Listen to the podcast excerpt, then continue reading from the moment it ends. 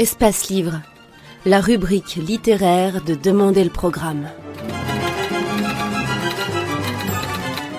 Les rencontres d'Edmond Morel.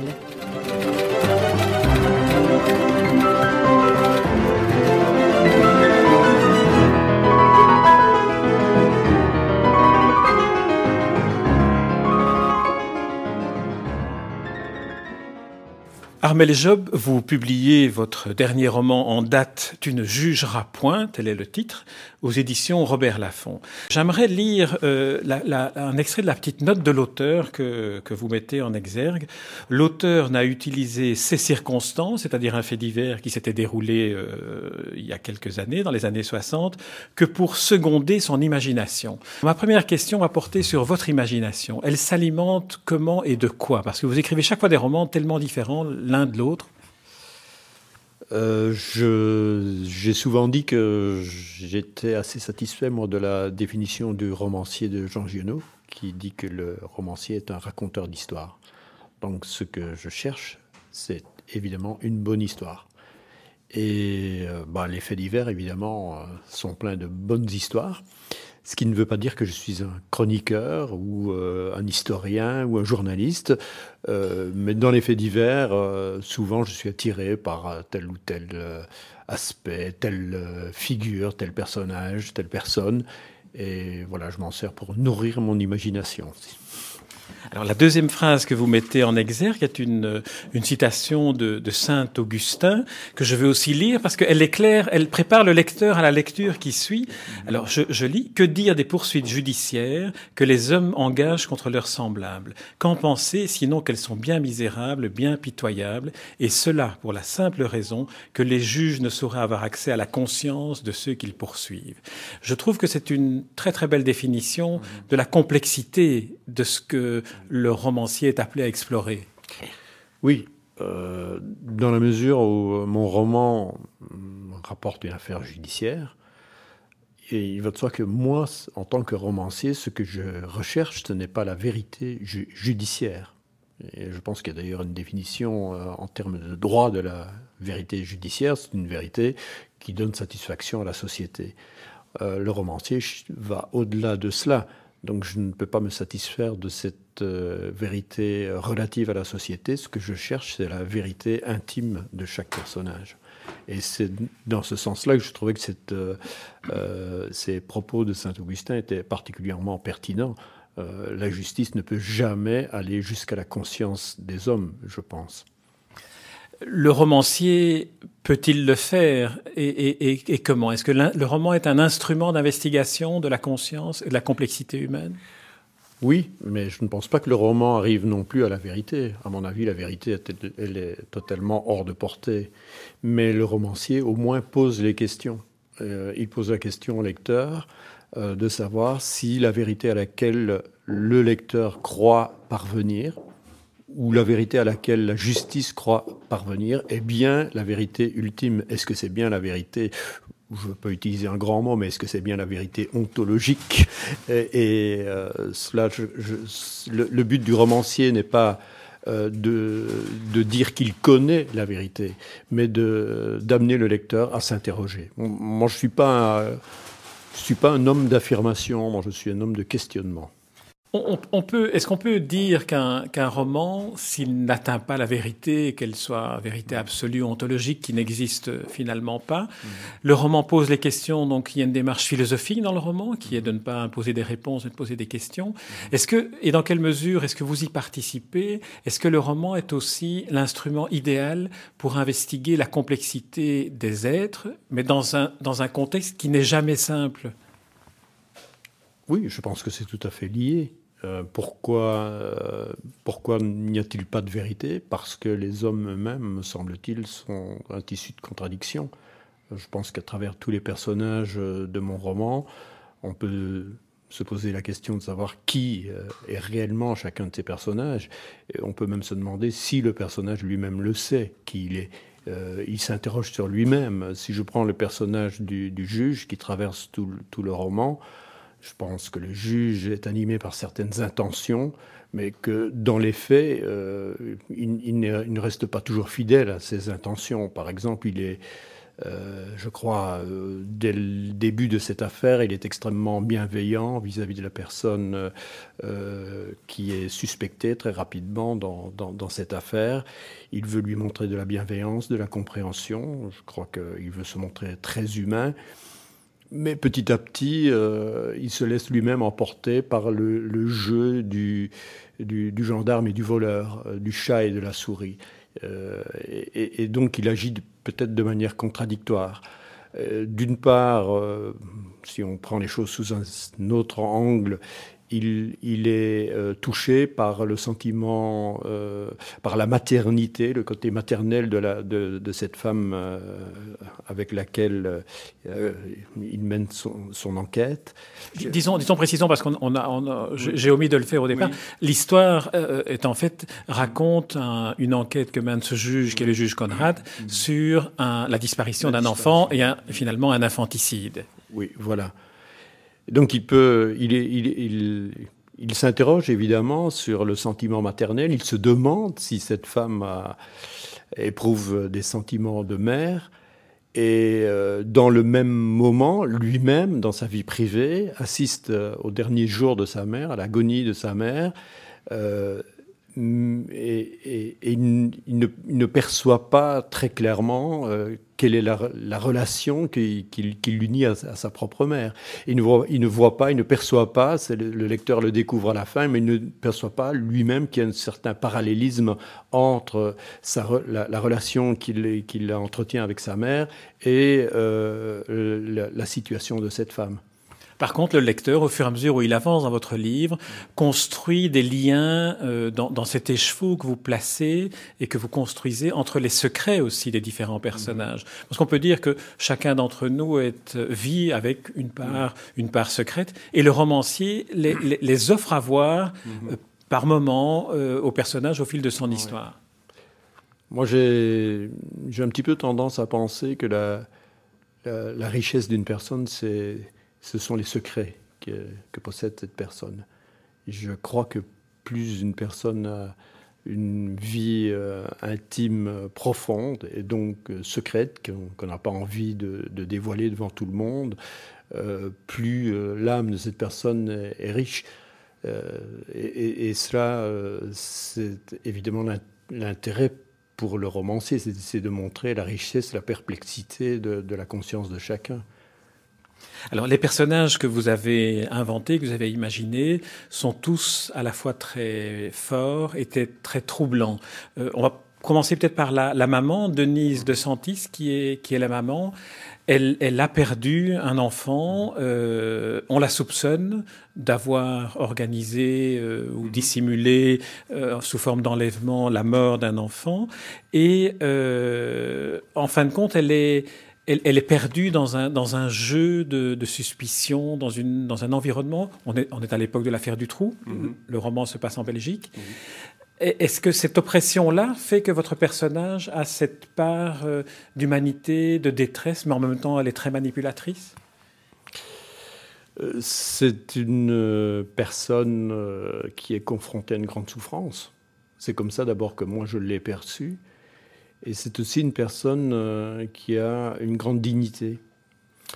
Euh, moi-même, pendant la plus grande partie du roman, je ne, pouvais pas me prononcer sur l'innocence ou la culpabilité de ce personnage. Je ne le savais pas.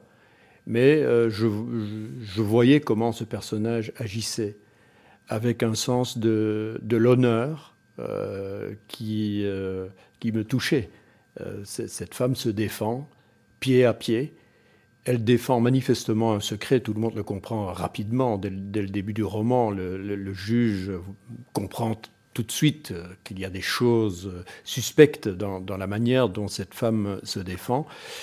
Quelle est la nature exacte de ce secret? Euh, jusqu'à un certain point, c'est assez indifférent, je pense. Euh, évidemment, on le saura à la, à la, fin du roman. Mais ce qui est frappant dans la démarche de cette femme, c'est qu'elle veut à tout prix préserver sa dignité. Vous dites, vous dites, et ça me, ça, me, ça me surprend, enfin ça me surprend, non, ça, ça m'intrigue, et j'aimerais aller plus loin avec vous. Vous dites que le personnage, vous ne saviez pas au départ ce qu'il allait devenir. Euh, comment comment est-ce que vous construisez vos personnages? Alors c'est eux qui, qui mènent la danse? Bah, Il est possible que quand on commence un roman, évidemment on a, un noyau d'histoire. Je, savais que j'allais parler de la disparition d'un enfant, mais je ne savais pas exactement comment cette disparition allait s'expliquer. Si vous voulez, dans la mesure où euh, vous connaissez la fin de l'histoire, il me semble alors que le, roman est emporté par une sorte de mécanisme qui euh, empêche une véritable réflexion sur les personnages. Moi, j'aime bien accompagner mes personnages, de m'interroger. Je vous ai dit tout à l'heure que je préfère les questions aux affirmations. Donc, très longuement, dans, dans, mon travail, dans ma méditation pour la composition du roman, je veux rester dans une position de questionnement. Je ne veux pas euh, donner à mes personnages euh, une figure trop ferme, trop fixe et m'enfermer dans un schéma trop rigide. Euh, j'attends de voir ce que les personnages vont faire. Et, parfois, ils, me surprennent parce que j'essaie évidemment d'imaginer comment les gens peuvent vivre les situations dans lesquelles je les place. Je me souviens d'un passage dans ce roman qui moi-même m'a surpris parce que je ne savais pas très bien comment j'allais réagir devant cette situation, mais c'est le moment où on amène à la mère le cadavre de son enfant, puisqu'on retrouve, on, retrouve le cadavre de l'enfant. Et, je me demandais, mais comment, qu'est-ce qu'elle va dire, qu'est-ce, qu'elle, qu'est-ce qui va se passer? Et, ce qu'elle dit, c'est ce n'est pas lui. Elle est sûre que qu'elle affirme que ce, n'est pas cet enfant, mais ce n'est que plus loin qu'on comprendra euh, pourquoi elle n'a pas pu dire autre chose que ça. Il y, a, aussi un, autre, euh, un autre moment où on, sent bien comment vous essayez de, comprendre les personnages sans les, sans les juger.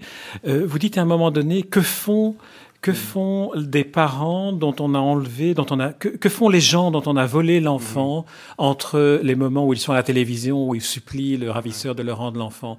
Finalement, ils retrouvent des gestes du quotidien. Mais oui, mais je ne le savais pas non plus. Euh, écrire un roman, c'est se poser beaucoup de questions. Alors, euh, vous commencez le roman. Le roman, euh, dans le premier chapitre, parle au lecteur de la disparition d'un enfant. Dans le deuxième chapitre, euh, vous vous dites, bon, bah, c'est le lendemain de l'enlèvement, qu'est-ce qui se passe ce jour-là? J'en savais rien non plus. Euh, que, fait, que fait la mère? Euh, Bon, moi, j'ai pensé qu'elle était incapable de, se lever le matin, qu'elle restait dans son lit, qu'elle était complètement abattue. Que fait le père? Bon, bah, il ne sait pas très bien ce qu'il va faire. Et, justement, c'est à ce sujet que je me pose la question. Mais que font les gens euh, en, dehors des moments où, évidemment, vous les voyez à la télé, ils sont malheureux, ils supplient les ravisseurs, mais, mais, mais l'instant d'après, que font-ils? Bah, Ils épluchent les pommes de terre, ils vont bêcher le jardin. Que voulez-vous qu'ils fassent? Il faut bien qu'ils vivent. Oui, là, c'est une, une, euh, un des chapitres les plus, les plus troublants, les paragraphes aussi les, les plus beaux. C'est quand Serge, le, le mari euh, de Denise Desantis, euh, après, après avoir appris la disparition de l'enfant, va dans son jardin et bêche. Et là, vous décrivez la, la bêche, la terre, les vers de terre. C'est toute une interrogation métaphysique sur la mort et sur le destin. En même temps, on, on parle d'un ver de terre dans la, dans la terre. Oui, mais Bien sûr, mais Serge, c'est un homme euh, très simple. C'est un mécano. Euh, il n'a pas fait d'études. Euh, il, ne lit pas. Il n'est pas un intellectuel. Mais, c'est un être humain. C'est un être humain qui se pose les mêmes questions que les intellectuels, bien sûr, ou que les philosophes. Mais lui se les pose en regardant les vers qui grouillent dans la terre. c'est comme ça que je dois le présenter. Et alors, vous, vous rompez aussi quelques lances avec les, les, médias, la télévision, entre autres, puisque vous racontez qu'un caméraman de la télévision se trouve là et le filme, et vous imaginez les deux commentaires possibles sur ce geste simple d'un homme qui va bêcher la terre pour, pour oublier. Oui, oui, bien sûr, bah, on a tous vu ça à la télévision. Les mêmes images peuvent signifier des choses totalement euh, contraires. Donc on, filme cet homme le lendemain de la disparition de son enfant. Bon, les caméras, euh, avec mille ruses, viennent le filmer alors qu'il bêche son jardin. Euh, commentaire, bah, ça peut être ce pauvre homme cherche dans les gestes immémoriaux de la classe laborieuse le moyen d'oublier son chagrin, ou bien peut-être que si un jour on découvre qu'il était mêlé à cette affaire, voilà, on pourra reprendre les images en disant on s'étonnait déjà le lendemain que cet homme euh, se, contente de bêcher son jardin alors que, son enfant venait de disparaître. Oui, c'est terrible parce que quand, quand, vous le racontez dans, dans, le livre, on se dit dans le fond, nous sommes tous manipulés par le fait que nous percevons la surface des choses. Oui, ça c'est le thème général du, roman. Hein. Tu ne jugeras point. Pourquoi tu ne jugeras point? Bah, Parce qu'on ne voit que la surface des choses. Comment voulez-vous qu'on se fasse une idée précise de ce qui s'est passé, puisque de, de, toute façon, euh, nous n'avons pas accès euh, à la conscience des personnes. Et, j'irais même plus loin que cela, à supposer même qu'on aurait accès à la conscience euh, des personnes est-ce que cette conscience est bien le jeu profond de, la personne ou est-ce que c'était un moment dans, dans, dans, la vie de son jeu? C'est très, très difficile, c'est très complexe. Oui, dans des drames comme celui-là, il y a un moment juste à la milliseconde avant et puis la vie change. Euh, tout à fait. Voilà, on peut être tout à coup quelqu'un pour quelques secondes et on n'était pas cela avant, on ne le sera peut-être plus après. Oui, c'est très compliqué. Le, troisième personnage, disons que j'aimerais évoquer avec vous, c'est celui du juge. Il s'appelle Conrad. Et j'ai eu le sentiment qu'à un moment donné, il parle de l'exploration des ténèbres de chacun. Et je me suis demandé si vous n'avez pas choisi le nom de Conrad en, référence à Joseph Conrad. Mais non, franchement non. Mais il y avait une certaine référence en, en, choisissant ce nom, mais je faisais référence à, un juge ah célèbre. Ah d'accord, Parce que c'est vrai que l'affaire, le, roman se déroule pendant l'affaire du trou, enfin, dans le climat de l'affaire du trou. Tout à fait. Oui, mais il est possible. Évidemment, vous, vous, vous, me faites penser à une chose euh, qui, que, j'avais peut-être dans mon subconscient, mais c'est vrai, évidemment, Joseph Conrad, c'est sûr, oui. C'est ce voyage au cœur des ténèbres. Évidemment, oui, tout à fait, oui. Voilà, donc je me suis dit, tiens, voilà, bah c'est une référence inconsciente. si, jamais on vous faisait le reproche d'avoir pris Conrad en référence à quelqu'un d'autre que nous ne citerons pas, vous pourriez dire non, non, c'était Joseph Conrad. Alors, donc le, juge, le juge d'instruction, le juge Joseph Conrad, qui investigue dans, dans, dans cette, euh, dans cet environnement de, de, crime, dans un, dans un environnement où il interroge les gens, il observe, il est un peu dans la position du, romancier. Ah bah oui, il cherche la vérité euh, aussi oui. Euh, dans ce sens-là, on peut dire qu'il est dans la position du romancier. Mais euh, je ne pense pas qu'il cherche la même vérité. Moi, je ne crois pas qu'il cherche la vérité du romancier. Enfin, je ne connais pas les, juges, mais je, pense que le juge n'a pas la prétention de chercher la vérité du romancier. Il cherche, comme je l'ai dit tout à l'heure, il cherche une vérité judiciaire, c'est-à-dire une explication qui puisse apaiser la société, qui, à juste titre, bien entendu, demande euh, à avoir une explication de ce qui s'est passé. Mais euh, mon roman, par exemple, je, dirais, euh, aboutit à une vérité judiciaire qui est satisfaisante pour le juge et qui est même euh, satisfaisante, euh, bien qu'elle soit extrêmement douloureuse, qui est même satisfaisante pour euh, les personnes de la famille directement impliquées dans cette affaire. Mais le lecteur découvre à la fin que cette vérité judiciaire, ce n'est pas la vérité. Mais, mais c'est une vérité judiciaire. On peut dire que c'est une vérité qui, du point de vue judiciaire, est satisfaisante. Elle apaise la société. C'est vrai que lorsqu'on lit le roman jusqu'à la fin, ça donne le vertige, puisqu'on s'aperçoit que la vérité ne, coïncide pas nécessairement avec euh, l'exactitude de ce qui s'est de ce qui s'est passé. Alors j'aimerais qu'on évoque un peu votre votre style, votre mm. votre manière d'écrire. Le sentiment que j'ai après avoir lu la plupart de vos romans précédents, c'est que vous adaptez chaque fois votre mm. style à l'histoire que vous racontez. Ici, on est un peu dans un, style qui s'apparente au thriller américain et en même temps à Simenon. Euh, bah, je pense que le, style euh, doit correspondre à l'histoire qu'on raconte. Pour moi, le, le, style qui convient, c'est le style qui est le plus près, le plus proche du type d'histoire que l'on va raconter. Euh, on, pourrait évidemment raconter la même histoire en utilisant un tout autre style, un style lyrique par exemple, mais tout le monde trouverait que c'est totalement inadapté. Donc il faut trouver la, voie euh, correcte pour le genre d'histoire qu'on raconte. Et c'est vrai que D'ailleurs, c'est un des plaisirs de l'écriture, évidemment. C'est de pouvoir, d'un roman à l'autre, modifier la manière dont on va s'exprimer, la manière dont on va raconter les choses, pour créer une atmosphère qui, correspond exactement euh, à, ce qui est le propos du livre. Et comment faites-vous Si on faisait un petit atelier d'écriture, comment est-ce que vous, trouvez ce climat, cette manière d'accorder la phrase à la gestuelle? Franchement, j'en sais rien. D'abord, je, serais tout à fait incapable de donner un, atelier d'écriture. Mais je, pense que c'est pas tellement quelque chose de, prémédité.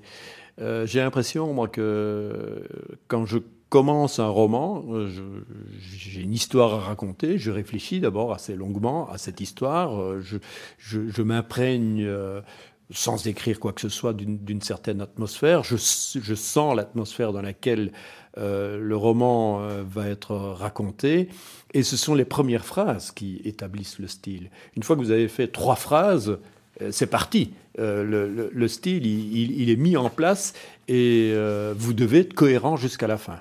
Cela, je, crois, enfin, c'est une théorie bien connue, mais que les premières phrases d'un roman donnent le ton de l'ensemble du roman. Et, n'importe quel lecteur euh, un peu euh, habitué euh, sentirait immédiatement quelle fausseté il y aurait à changer de, style au cours du roman.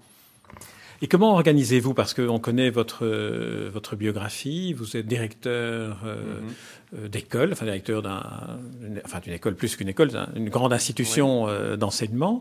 Et, et, vous, vous organisez comment votre, le partage entre votre vie réelle et votre vie imaginaire?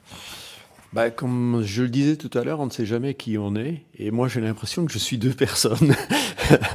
euh, quand j'exerce ma fonction de, directeur d'école, je ne suis pas un romancier. Je, fais du mieux que je peux ce, travail que j'aime beaucoup. Et puis, euh, voilà, quand ce travail est terminé, euh, le soir, j'écris le soir, je suis un oiseau de nuit. Là, je j'oublie mon, autre profession et je, je, me plonge dans ce travail euh, de romancier. Mais j'ai un petit peu l'impression que j'ai deux vies.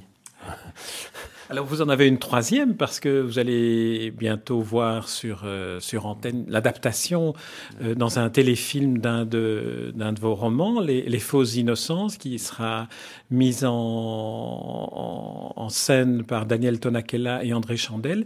Est-ce que vous avez contribué à l'adaptation du roman? Non, ah, pas du tout. Non, je n'avais pas vraiment le temps de m'occuper de cela, mais dans l'avenir, peut-être que ce genre de, démarche m'intéresserait, mais actuellement, euh, c'était vraiment pas possible pour moi. Mais euh, le réalisateur euh, a eu la gentillesse de me soumettre les scénarios, les différents scénarios, parce qu'il y a eu plusieurs versions.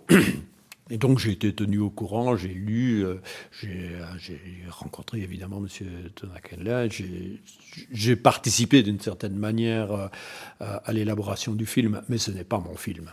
Le film est terminé, vous le, le, film est terminé et on le voit d'ailleurs de lundi lundi, on sera le 6 octobre 2009.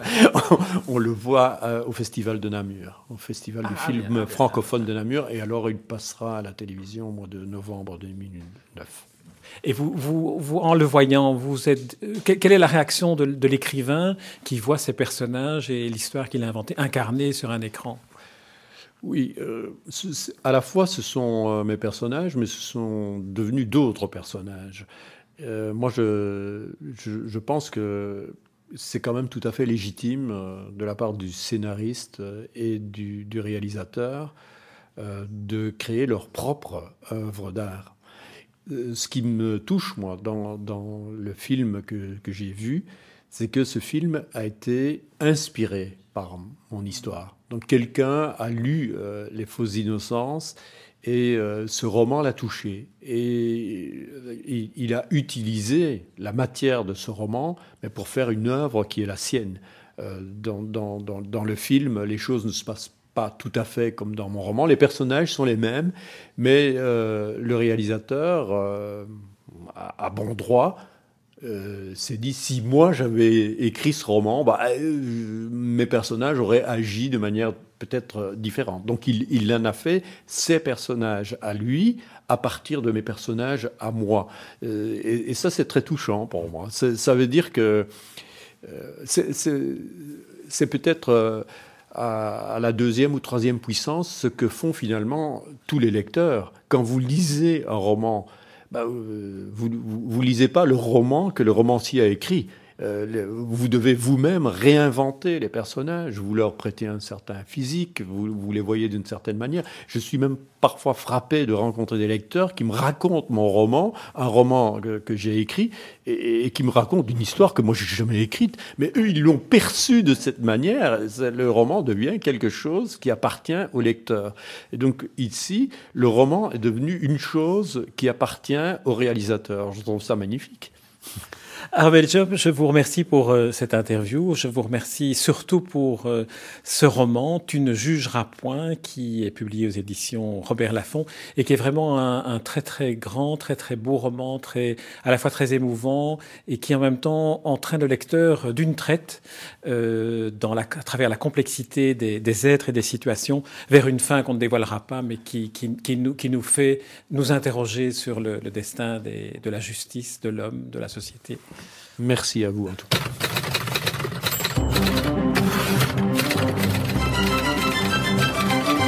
Espace Livre, la rubrique littéraire de Demander le programme. Les rencontres d'Edmond Morel.